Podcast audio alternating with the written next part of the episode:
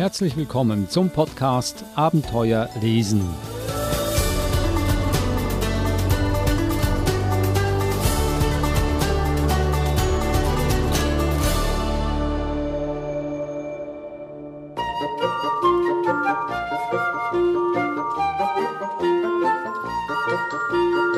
Alle Jahre wieder ein Spruch, der mir als Kind überhaupt nicht bewusst war, was es bedeutet oder ich dachte, ja, alle Jahre wieder, zum Glück, denn ich habe mich immer auf Weihnachten gefreut.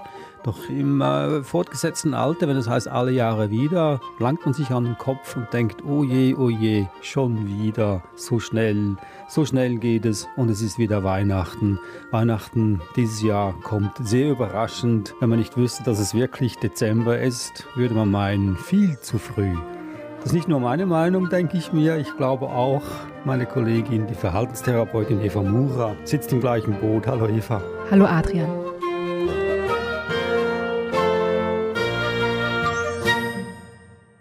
Ja, wie überraschend ist Weihnachten für dich gekommen? Weihnachten kommt immer überraschend, weil ja Weihnachten ist sozusagen das Ende des Schuljahres und wie die meisten wissen, Term 4 in australischen Schulen ist einfach der, der Term, wo am meisten passiert und alle noch alles schnell fertig machen wollen. Es gibt Exams, Reports und so weiter. Also es ist ganz, ganz viel los. Deswegen hat man eigentlich bis Schulschluss keine Zeit, viel über Weihnachten nachzudenken. Ja, also deswegen kommt Weihnachten immer überraschend für mich. Aber abgesehen von der Schule, auch dieses Jahr wie letztes Jahr waren ja unsere Gedanken sehr beschäftigt mit der Corona-Pandemie. Die vielen Lockdowns, die wir in Australien hatten, haben sowieso eine ganz andere Lebensanschauung uns eingeflößt. Oder viele haben das auch genossen, dass sie einfach zu Hause sitzen können und keine Verpflichtungen eingehen müssen. Jetzt plötzlich, Lockdown ist vorbei und dieses große Ereignis kommt einfach wie aus heiterem Himmel. So kommt es mir vor. Ja, ich denke mir, diese Umstellung von uh, Working from Home und jetzt doch wieder von ganz vielen Menschen umgeben zu sein, das ist etwas, was für ganz viele Menschen stressig ist. Und man muss sich dann, glaube ich, auch ganz bewusst Zeit nehmen und ganz ein bisschen leiser treten, um Weihnachten genießen zu können. Wir wollen das Fest nicht vermiesen, sondern es feiern und dafür hast du heute auch ganz tolle Bücher mitgebracht. Vier Stück. Das letzte Schaf von Ulrich Hub. Und dann haben wir noch, wie wir in Smaland Weihnachten feierten, von Astrid Lindgren. Darauf freue ich mich besonders. Das dritte Buch, Der Weihnachtosaurus von Tom Fletcher. Hört sich an wie ein Dinosaurierbuch oder eine Dinosauriergeschichte. Und schließlich Der Grolltroll, Schöne Bescherung von Aprilkind und Barbara van den Speulhof. Fangen wir an mit dem ersten, Das letzte Schaf von Ulrich Hub. Ja, ich habe mir gedacht, ich bringe dieses Mal lustige Weihnachtsbücher mit und ein besinnliches Buch. Ich denke, wir brauchen alle ein bisschen Aufmunterung, ein bisschen was zu lachen. Und das letzte Schaf ist ein Buch, bei dem man ganz viel lachen kann. Es geht um eine Schafherde und das ist nicht irgendeine Schafherde, sondern die Schafherde, die auf dem Feld war, als der Stern über Bethlehem erschienen ist. Und man steigt sozusagen ein mit dieser Schafherde, die hier ganz äh, unbedarft grasen und ihre, sich ihres Lebens freuen. Und dann wird diese Nacht plötzlich ganz anders.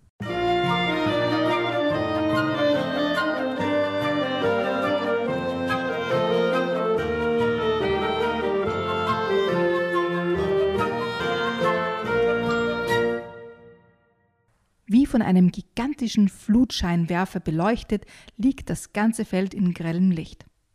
Jeder Felsblock, jede Distel und sogar jeder abgeknapperte Grashalm ist deutlich zu erkennen. Alle Schafe sind hellwach und gucken mit großen Augen in den Nachthimmel. Da oben steht ein neuer Stern und strahlt wie ein schönes Morgenlicht. Das ist bestimmt kein gutes Zeichen. Vielleicht sollte mal jemand die Hirten fragen. Unsere Hirten sind weg. Von ferne kommt ein Schrei. Das war das Schaf mit der Schnupfennase. Es muss immer abseits von der Herde schlafen. Schließlich hat kein Schaf Lust darauf, auch krank zu werden. Spurlos verschwunden. Sowas ist noch nie vorgekommen. Hirten müssen nachts bei ihrer Herde bleiben. Wenn ein Schaf plötzlich aufwacht, weil es einen bösen Traum hatte, vielleicht vom großen Wolf, braucht es nur zu dem kleinen Feuer zu rennen, um das die Hirten immer hocken. Dann nehmen sie das verängstete Schaf auf den Arm, trösten es und tragen es vorsichtig zur Herde zurück. Aber erst, wenn es wieder eingeschlafen ist. Wie der Blitz rasen die Schafe zur Feuerstelle. Dort bietet sich ihnen ein Bild des Grauens. Die Kohlen sind kalt, ein dünner Rauchfaden hängt in der Luft und die Hirten sind wie vom Erdboden verschluckt. Nur ihre Rucksäcke liegen noch im Gras. Das ist ja eine schöne Bescherung, sagt das Schaf, das als letztes angekommen ist. Jetzt sind wir ganz allein. Das wird bestimmt eine Katastrophe. Sofort fängt das Schaf mit dem Seitenscheitel an zu weinen. Unsere Hirten sind weggegangen, weil sie uns nicht mehr lieb haben. Sie haben doch immer gesagt, es ist sehr leichter, einen Sack Flöhe zu hüten, als Schafe wie uns. Dicke Tränen kullern aus seinen Augen. Jetzt haben sie sich eine andere Herde mit braveren Tieren gesucht. Kühe, Ziege oder sogar Gänse. Man fängt doch nicht vor der ganzen Herde zu heulen an. Die Schafe wechseln einen Blick.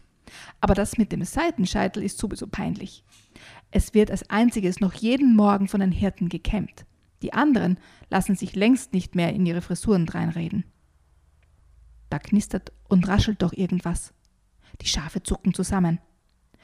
Aber es ist nur das Schaf mit dem Gipsbein. Hurtig humpelt es von einem Rucksack der Hirten zum nächsten und steckt in jeden seine Schnauze hinein. Hier sind nur Ersatzstrümpfe und Zahnbürsten, murmelt es. In irgendeinem Rucksack haben die Hirten doch immer ein paar Leckerlis versteckt. Alle Schafe sind furchtbar verfressen. Fressen ist eigentlich ihr Lieblingshobby. Aber das geht den anderen doch ein bisschen zu weit. Reiß dich gefälligst zusammen, rufen sie empört. Das ist Diebstahl. Wenn unsere Hirten zurückkommen, kriegen wir jede Menge Ärger. Keine Angst, Unsere Hirten kommen nicht wieder. Das Schaf mit der Mütze lacht heiser. Ihr habt tief und fest geschlafen, aber ich habe alles beobachtet. Und zwar ganz genau. Was dieses Schaf mit der Mütze beobachtet hat, ist natürlich, dass der Stern von Bethlehem erschienen ist und alle Hirten ähm, ganz aufgeregt losgerannt sind zum Stall, wo das Jesuskind geboren wurde. Und das Schaf versucht zu beschreiben, was da alles passiert ist mit den Engeln, die herunterkommen. Und ich lese noch das letzte Stückchen vor, weil das finde ich am lustigsten. Unsere Hirten aber fürchteten sich sehr, fährt das Schaf mit der Mütze krächzend fort. Plötzlich schwebten scharenweise leuchtende Gestalten auf unser Feld. Das war ein Singen und Jubilieren. Ich glaube, ich habe sogar irgendwo Trompeten gehört. Und die Botschaft? drängeln die anderen. Wie lautet die Botschaft? Das Schaf mit der Mütze denkt kurz nach. Hab ich vergessen.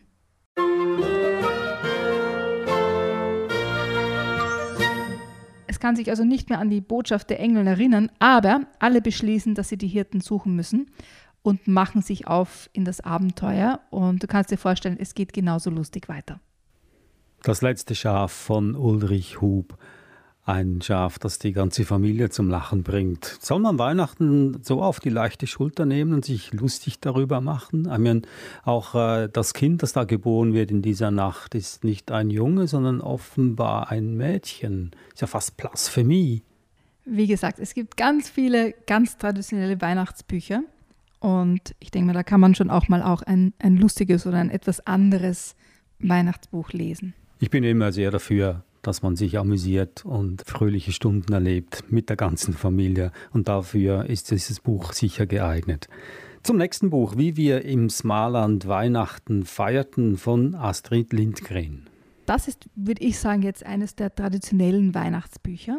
Und zwar ist es die Geschichte, wie Astrid Lindgren ihre eigenen Weihnachten erlebt hat. Also sie führt uns in die Welt ihrer eigenen Familie, wie sie Kind war mit ihren Geschwistern und Eltern und wie sie in, in Smaland wirklich traditionell Weihnachten gefeiert haben, was sie als Familie gemacht haben, wie das mit Geschenken war, wie das mit äh, dem Schnee alles war. Also man kann wirklich eintauchen in so ein, ein Winterwunderland sozusagen. Und wir alle kennen äh, natürlich Astrid Lindgren von all den anderen Büchern, die sie geschrieben hat. Also du kannst dir sicher vorstellen, Adrian, es ist ein Buch mit total schönen Bildern, so tollen Geschichten, die ja besinnlich machen, finde ich, und uns in, in Winter- und Weihnachtsstimmung versetzen können. Selbst hier in Australien ähm, fühlt man sich dann ein bisschen wie, wie wenn man am, am liebsten vor dem offenen Feuer sitzen möchte mit einem Tee in der Hand. Also es ist genauso, wie man sich ein wahnsinnig klischiertes Weihnachtsfest vorstellt. Also mit ganz viel Schnee, klare Sternennacht und Kutsche und Pferd und Glocken und Weihnachtsdekoration und alles, was dazugehört. Genau. Das hast du in Österreich sicher auch erlebt, oder? So Weihnachten mit ganz viel Schnee und Glocken und allem drum und dran, natürlich. Selbstverständlich. Kommt darauf an, in welcher Region man ist. Also ich bin ja in der Schweiz aufgewachsen, da stellt man sich auch vor, dass wir immer im tiefsten Schnee saßen, aber dem war nicht so. Im Mittelland äh, ist eher ein milderes Klima als in den, in den Alpenregionen. Wir hatten vielleicht in diesen 30 Jahren vielleicht zwei, dreimal tiefsten Winter zur Weihnachtszeit. Wirklich? Da, das überrascht mich jetzt sehr. Das überrascht mich sehr, weil Schweiz stellt man sich vor, da gibt es ja keine Täler wirklich, da gibt es ja nur Berge. Und äh, ich habe mir schon gedacht, dass ja überall ganz viel Schnee liegt. Was ich beobachtet habe, jetzt in, in Österreich zum Beispiel, wo, wo wir leben in, in Graz, dass äh, sich der Schnee verschiebt. Also früher war es oft so, dass wir eben schon im November Schnee hatten und jetzt kommt der Schnee meistens erst so Jänner, Februar, also viel, viel später. Also man müsste halt immer äh, rechtzeitig wissen, wo Schnee da ist und dort dann Weihnachten feiern. Oder ich wollte gerade sagen, vielleicht müsste man Weihnachten verschieben auf den Januar. Dann hat man auch mehr Zeit, sich darauf vorzubereiten, auf dieses große Fest. Vor allem, wenn es so groß wird wie die Weihnachtsfeiern äh, in Schweden zur Zeit, als Astrid Lindgren noch Kind war und wie sie das in dem Buch festgehalten hat, wie wir ins Marland Weihnachten feierten. Gehen wir zum dritten Buch. Da wird es schon ein bisschen äh, fantasievoller. Der Weihnachtosaurus von Tom Fletcher. Ich finde ein lustiges Buch und für Kinder leicht selbst zu lesen, so ab acht Jahren circa und macht einfach Spaß. Der Beginn des Buches ist eher ein Dinosaurierbuch und zwar steigen wir ein zu der Zeit, als ähm, die Dinosaurier auf der Erde lebten. Und da gibt es eine Dinosaurierfamilie und die Eltern kommen gerade zurück zu ihrem Nest und finden das Nest zerstört vor. Und sie sind natürlich ganz, ganz aufgebracht und versuchen noch zu retten, was zu retten ist. Aber von den ganzen Eiern, die sie gelegt haben in diesem Nest, ist nur noch ein einziges heil geblieben gerade als sie sich freuen und wieder sozusagen mit diesem einen Ei ähm, beschäftigen, bricht die Katastrophe herein. Meteoriten kommen und zerstören alles rund um sie herum. Bis auf dieses eine Ei, das irgendwie ins Wasser rollt und in der Eiszeit, die dann folgt, überdauert der kleine Dinosaurier, der in diesem Ei drinnen steckt, sozusagen, überlebt diese ganze Katastrophe, der überlebt die Eiszeit bis in die heutige Zeit. Und da steigen wir ein in ähm, das Leben einer Familie. Und in dieser Familie, der, der Vater, der ist ein richtiger Weihnachts, wie soll ich sagen, Fanatiker. Der hat sogar einen eigenen Weihnachtsbaum in seiner Garderobe, damit er das ganze Jahr über den Weihnachtsbaum ansehen kann. Also alles dreht sich um Weihnachten äh, in, in dieser Familie. Und der kleine Junge, der in dieser Familie lebt, der wünscht sich zu Weihnachten, du kannst es kaum erraten. Was glaubst du, was sich der kleine Junge wünscht? Keine Ahnung, ein Laptop oder ein, ein, ein Tablet oder keine Ahnung, ein Computerspiel. Nein, er hat, er hat nur einen Wunsch. Er hat nur einen Wunsch an einen Weihnachtsmann. Und zwar hätte er gerne einen Dinosaurier. Okay. Ich lese mal ein Stückchen aus dem Buch vor.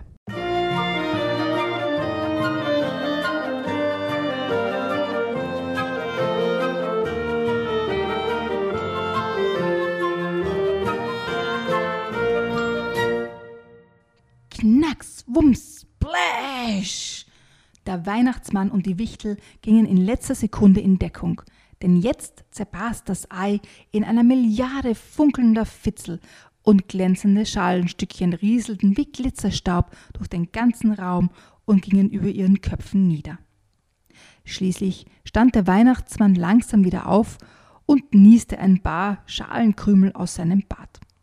Er wischte sich den Glitzer von der Unterhose, putzte seine Vollmondbrille und als er sie wieder aufgesetzt hatte, traute er seinen Augen kaum. Mitten im Raum, dort wo eben noch das Ei gelegen hatte, stand etwas, das völlig unmöglich war. Aber sie waren am Nordpol, wo nichts unmöglich war. Was ist es? riefen die Wichtel. Dann hörten sie ein Roar. Ach, du liebes Zimtsternchen, sagte der Weihnachtsmann mit einer Träne im Auge. Es ist ein Dinosaurierbaby.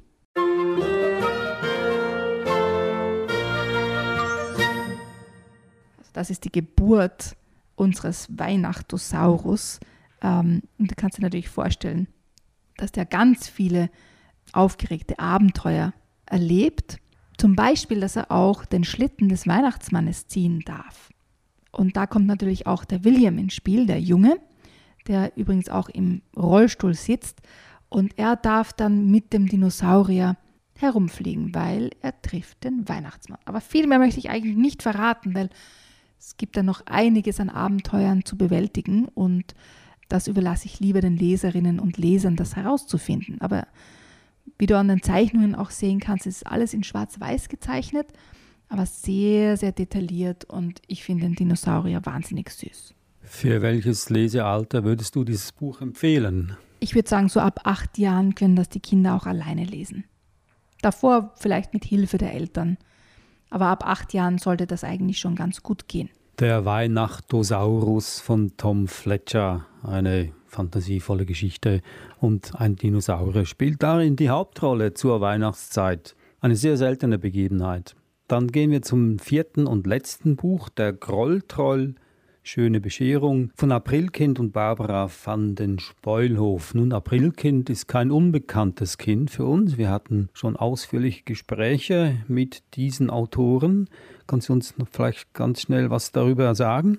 Also ich habe die Autoren ähm, und die, die Erfinder des Goldrolls auf der Frankfurter Buchmesse getroffen 2019 und da hatten wir ein ganz ein tolles Interview, wo sie die Entstehungsgeschichte des Goldrolls erzählt haben. Und mittlerweile gibt es ganz viele äh, weitere Bücher und Hör-CDs mit dem Grolltroll. Und das Neueste, da geht es eben um Weihnachten. Und der Grolltroll hat ja schon ganz viel dazugelernt, mit seiner Wut umzugehen. Aber das Weihnachtsfest stellt ihn doch ein bisschen auf die Probe, denn alle versuchen sich wirklich ins Zeug zu legen und ähm, Kekse und Plätzchen zu backen und Geschenke einzubacken.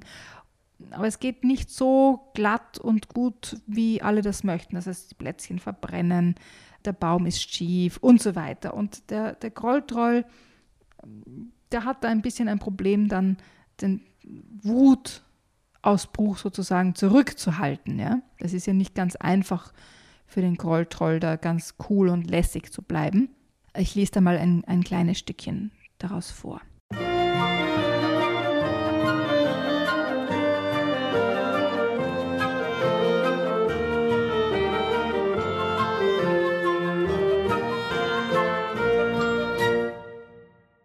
Jetzt braucht der Grolltroll erstmal frische Luft. Er zieht Schal und Handschuhe an. Ich hole den Weihnachtsbaum. Ich komm mit, sagt die Maus. Ich auch, ruft der Vogel. Hase und Igel wollen natürlich auch dabei sein. Der Grolltroll weiß schon genau, welchen Baum er will. Aber der ist viel schöner, findet der Igel. Nein, der, meint der Hase. Quatsch, der, ruft der Vogel. Und die Maus, die haut einfach einen um. Der Vogel stöhnt, Hase und Igel schmollen und der Grolltroll merkt, wie das Wutgewitter in seinem Bauch leise rumpelt und grollt. Bloß nicht wütend werden, denkt er. Nicht heute. Nicht an Weihnachten. Grolltroll, hilfst du mir tragen? fragt die Maus. Mach ich, brummt der Grolltroll.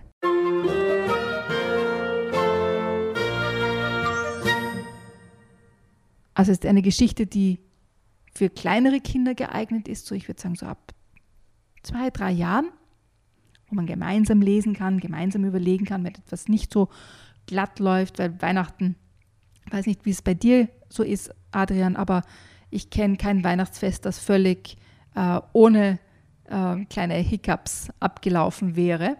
Und da kann man auch schon mal den, die Geduld verlieren oder äh, sich denken, oh, was ist denn jetzt schon wieder los? Und ähnlich geht es eben diesem Groll-Troll. Und da kann man das gut miteinander lesen und gemeinsam überlegen, ist es denn so wichtig, dass der Weihnachtsbaum kerzengerade und wunderschön dasteht oder ist es eher so, wie es zum Beispiel meine Mutter gemacht hat. Sie hat bis zum Schluss gewartet und äh, sozusagen die armen Bäumchen mitgenommen oder gekauft, die keiner haben wollte. Sie hat sozusagen immer einen Weihnachtsbaum adoptiert, den niemand haben wollte. Also worum geht es eigentlich in Weihnachten, ist so der Inhalt dieses Buches. Ja? Geht es um diesen wunderschönen Weihnachtsbaum oder geht es darum, dass man mit Freunden etwas gemeinsam macht und sich gegenseitig Freude schenkt? Und am Ende des Buches gibt es dann auch noch so aufklappbare Seiten, also man kann das dann auch so ein bisschen hinstellen. Also ich finde ein, ein schönes Buch, das vor allem mit den kleinen Kindern ganz, ganz viel Sinn macht vor Weihnachten.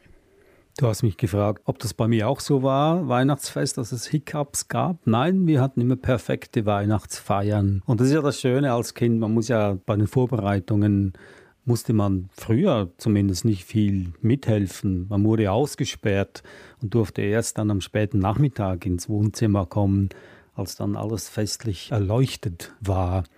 Mein Großvater hat sich immer den schönsten Weihnachtsbaum ausgesucht auf dem Markt und war damit aber nicht zufrieden und hat Äste abgesägt, kleine Löcher in den Stamm gebohrt und dann die Äste versetzt, sodass der Weihnachtsbaum ganz symmetrisch dann äh, am Schluss aussah.